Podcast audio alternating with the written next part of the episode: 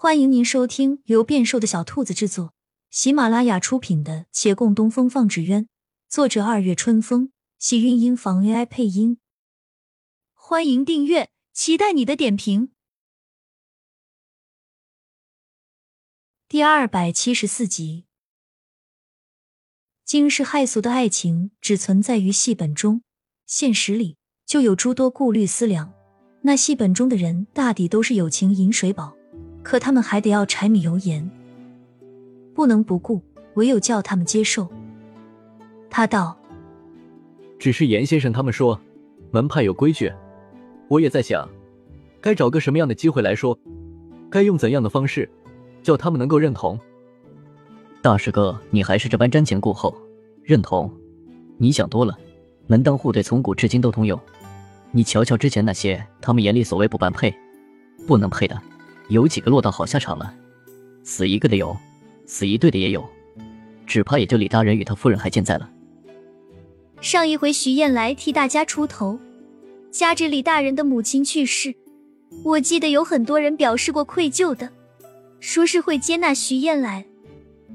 那是因为李大人对徐燕来表面冷漠，他们心里有自我安慰的借口。若是哪一天，那二人如胶似漆起来。他们一定会旧话重提，把偏见再拉出来。到那时，徐燕来这县令夫人的位置，想必也坐不稳了。也不一定全都如此啊。顾掌柜就很是看得开，之前去找师祖的时候，师祖也没有二话。还有，你看李大人的母亲，她同样没有这些偏见。骆长青说完，忽而惊觉，印象里似乎上了年岁的人会刻板一些。而他遇到的反而是年岁越长、想法越开阔、岁月沉淀的自有美好与睿智。孟寻笑道：“这几个人又能够做什么呢？”骆长青微愣，他鲜少真正与这个徒弟谈过话，也一直到他随性大咧，不想他的思想原是如此消沉。他是最爱惹事，可又是最不让人费心伤神的一个。也正因如此，他对他的关心少了许多。孟寻见他望着自己，便也挑眉看他。他不说话，他也不说话，同他一样在心内思量质疑着。两人大眼瞪小眼，直到月兰咳嗽了一声：“你们怎么一个唉声叹气，一个横眉怒目的？”孟寻心情不佳，往楼上走，边走边说：“没什么，我不是你们。”也替你们做不了主，反正不要指望那些人能轻易接受。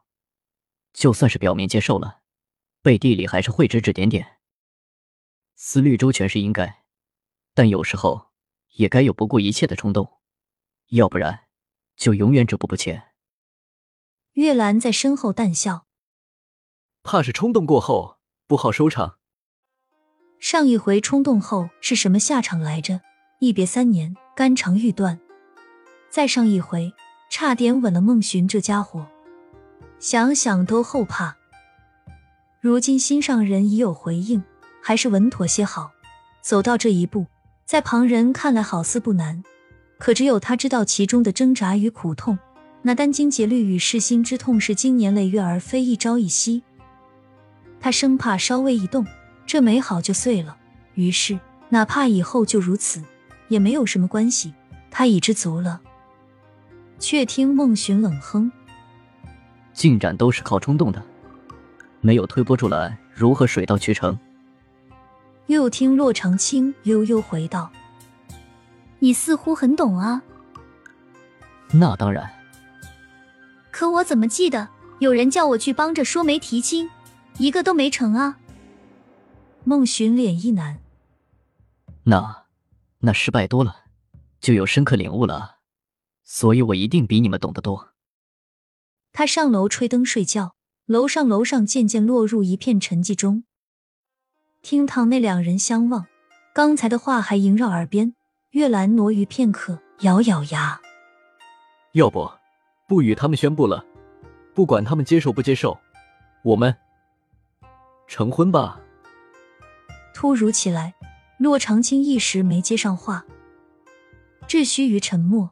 叫月兰五味杂陈，他自嘲一笑，连忙解释：“我随便说的，你莫当真。那个，我先回去休息了，你要一起来吗？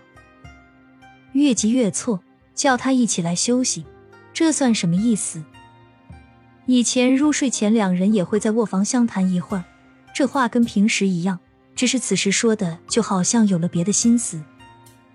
骆长青一面红耳赤，关于成婚，他还没来得及点头，面前人就已经解释过去了，这叫他如何还能再提？或许真应该听一听孟寻的话，可是他到底不是孟寻，若是做得到，就不是他自己了。他再沉默，月兰便又解释：“我是说，我们各自回去休息吧。”他点点头，两人木木的往楼上走。原本一前一后，他无意识回了一下头，月兰立即快走一步，与他肩并肩。往常都是这样走。只是今天突然别扭起来，本来不宽的楼梯不大容得下同时并行的两人，一个不时的撞着扶栏，另一个撞着墙壁，走得奇奇怪怪。